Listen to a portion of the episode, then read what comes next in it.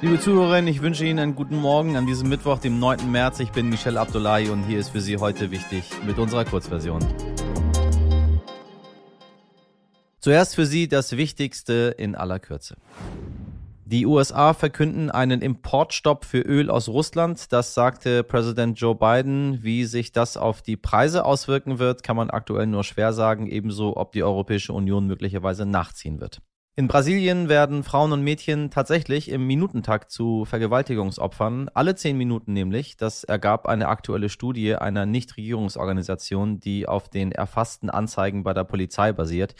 Die Dunkelziffer könnte also noch höher sein. Insgesamt hat die dortige Polizei im Jahre 2021 56.000 Fälle gezählt. Zum Vergleich in Deutschland gab es im Jahr 2020 9.752 Fälle von Vergewaltigung, sexueller Nötigung und sexueller Übergriffe im besonders schweren Fall. Und die Queen ist zurück. Nach ihrer Corona-Infektion hatte sie nun die erste offizielle Audienz. Auf Schloss Windsor empfing sie den kanadischen Premierminister Justin Trudeau. Ganz besonders im Fokus stand ein Blumenstrauß in den Farben Gelb und Blau, die ukrainischen Nationalfarben. Die Stiftung Patientenschutz ist dagegen, dass die staatlichen Corona-Beschränkungen am 20. März umfassend gelockert werden. Bundesgesundheitsminister Lauterbach hatte sich bereits am Montag dagegen ausgesprochen. Der Grund, die Zahlen steigen jetzt schon den sechsten Tag in Folge wieder. Die Inzidenz liegt bei fast 1300. Und meine Damen und Herren, ich habe das Gefühl, es gibt nur noch zwei Lager. Das eine Lager möchte, dass Corona für immer bleibt und wir unter diesen Maßnahmen weitermachen, so wie bisher. Und die anderen möchten, dass alles aufhört. Ich weiß es auch nicht, ehrlich gesagt. Ich glaube, es reicht langsam. Weil, so wie ich es verstanden habe, endet das ja nie, weil dieser Virus nie wieder gehen wird. Also wird es immer wieder Inzidenzen geben. Aber das ist nur meine bescheidene Meinung. Sie können ja ganz anderer Meinung sein. Das ist auch in Ordnung, meine Damen und Herren. Das ist auch in Ordnung. Nehmen Sie das nur nicht so wichtig. Genauso wie ich es bei meiner Meinung auch nicht tue. Russland ist aktuell schon abgekoppelt von der Welt. Mit dem Flugzeug kommt man nicht mehr hin. Die meisten internationalen Firmen sind zu und der Export geht auch immer mehr zurück. Twitter, Facebook und internationale Medien wurden sowieso schon abgeschaltet. Doch nun soll Russland digital ganz isoliert werden. Die Pläne für ein eigenes Intranet ohne Verbindung zum Rest der Welt liegen ja schon seit einiger Zeit bereit. Nun werden sie konkreter. Bereits 2014 wurde das sogenannte RUNET im Nationalen Sicherheitsrat beschlossen. Nun sollen alle Webseiten der Regierung bis zum 11. März auf russische Server umziehen. Allerdings muss das jetzt kein Zeichen dafür sein, dass Runet schon bald ans Netz geht. Es könnte auch sein, dass Russland so die Sicherheit von Cyberangriffen erhöhen möchte. Dass das Runet funktioniert, zeigten auch Tests im vergangenen Jahr. Russland wäre also bereit für sein ganz eigenes Internet. Liebe Hörerinnen, tagtäglich erreichen uns Nachrichten zum Krieg aus der Ukraine. Noch immer toben die Kämpfe dort vor Ort und machen auch vor ZivilistInnen nicht Halt.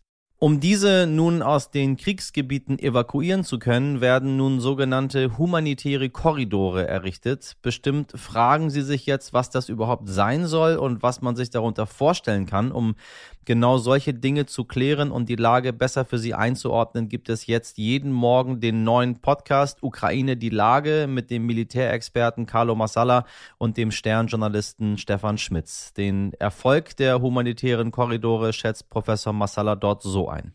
Naja, also die Erfahrungen, die wir hatten mit den letzten Versuchen in Mariupol und anderswo humanitäre Korridore einzurichten, die sind ja relativ schnell kollabiert, weil ähm, diese humanitären Korridore teilweise vermint waren ähm, und teilweise sozusagen auch äh, unter Beschuss genommen wurden.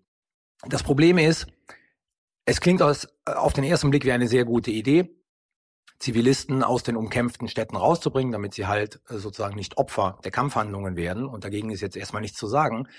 Wir haben allerdings schlechte Erfahrungen mit den Russen und humanitären Korridoren in Syrien gemacht, ähm, die für die Russen eigentlich immer der Vorwand sind, danach massiver in die Stadt reinzugehen und die Stadt grob gesagt platt zu machen. Also es sind gemischte Gefühle. Ja, wenn Zivilisten rauskommen, ist das sehr gut, ähm, wird ihr Leben geschont. Auf der anderen Seite haben wir halt eine äh, Erfahrung mit russischen humanitären Korridoren, die eher darauf abzielen, danach massiver Städte unter Beschuss zu nehmen und sie zu zerstören. Die Situation bleibt also auch weiterhin sehr schwierig. Ein weiteres Problem ist das Ziel der humanitären Korridore. Diese führen nämlich geradewegs nach Russland und Belarus. Auch hierzu hat Professor Massala eine klare Meinung. Ja, das ist absolut zynisch, weil sie sozusagen äh, zwei Richtungen haben, einmal nach Russland, einmal nach Belarus. Belarus mit Russland eng verbündet, zwar noch keine aktive Konfliktpartei im, im Ukraine-Konflikt, aber es ist natürlich äh, zynisch für einen Ukrainer, eine Ukrainerin in eine dieser beiden, beiden Staaten, die letzten Endes Krieg gerade in der Ukraine führen, äh, zu flüchten. Das hat schon etwas Absurdes.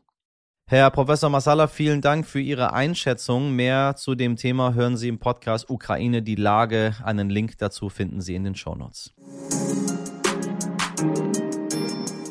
Gestern haben wir schon mal kurz darüber gesprochen, liebe HörerInnen, die Spritpreise. Ähm, was ich nicht wusste, weil ich als Hamburger glücklicherweise jederzeit mit den Öffis, dem Fahrrad oder der Fähre oder zu Fuß einfach irgendwo hingehen kann, dass Benzin und Diesel wirklich unfassbar teuer geworden sind. Leute, die aufgrund ihres Wohnortes oder Jobs auf das Auto angewiesen sind, müssen also gerade echt tief ins Portemonnaie greifen. Laut einer Statistik des ADAC lag der Preis für einen Liter Diesel im Dezember noch bei 1,51 Euro, im Februar schon bei 1,66 Euro.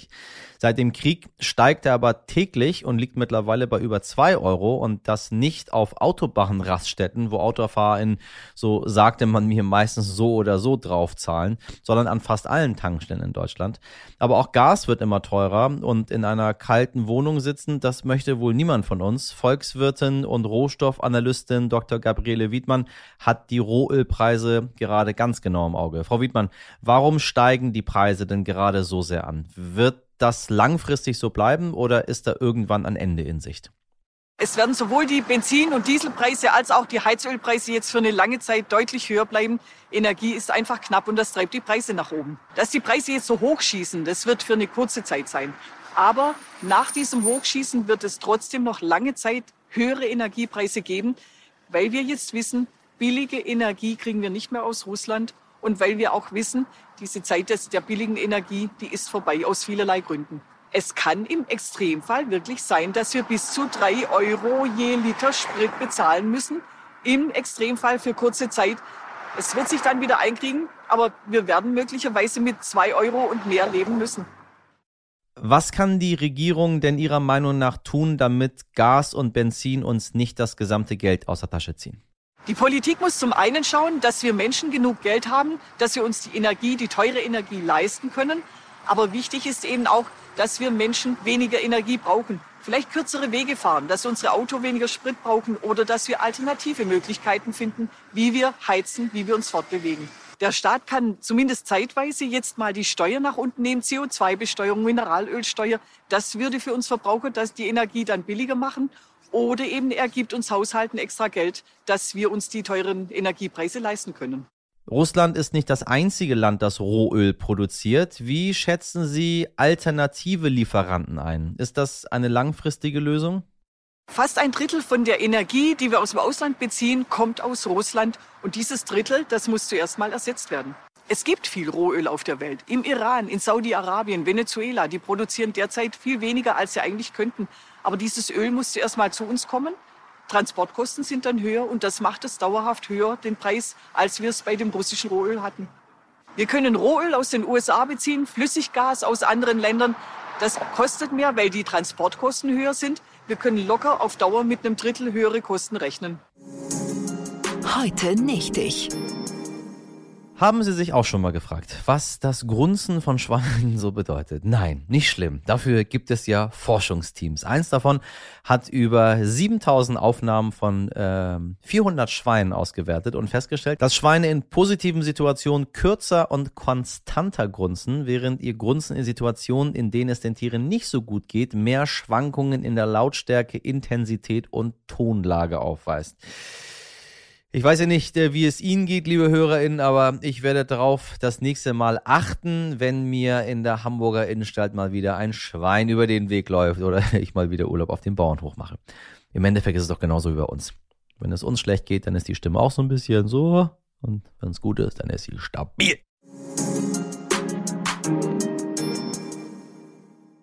Das war heute wichtig in der Kurzversion. Wenn Sie Lust haben auf mehr Infos, dann hören Sie doch mal in unsere lange Version. Heute wichtig at stern.de ist die Adresse für Ihre Themen, Fragen oder Kommentare. Ich wünsche Ihnen einen ganz wundervollen Mittwoch. Machen Sie was draus. Bis morgen, Ihr Michel Abdullahi.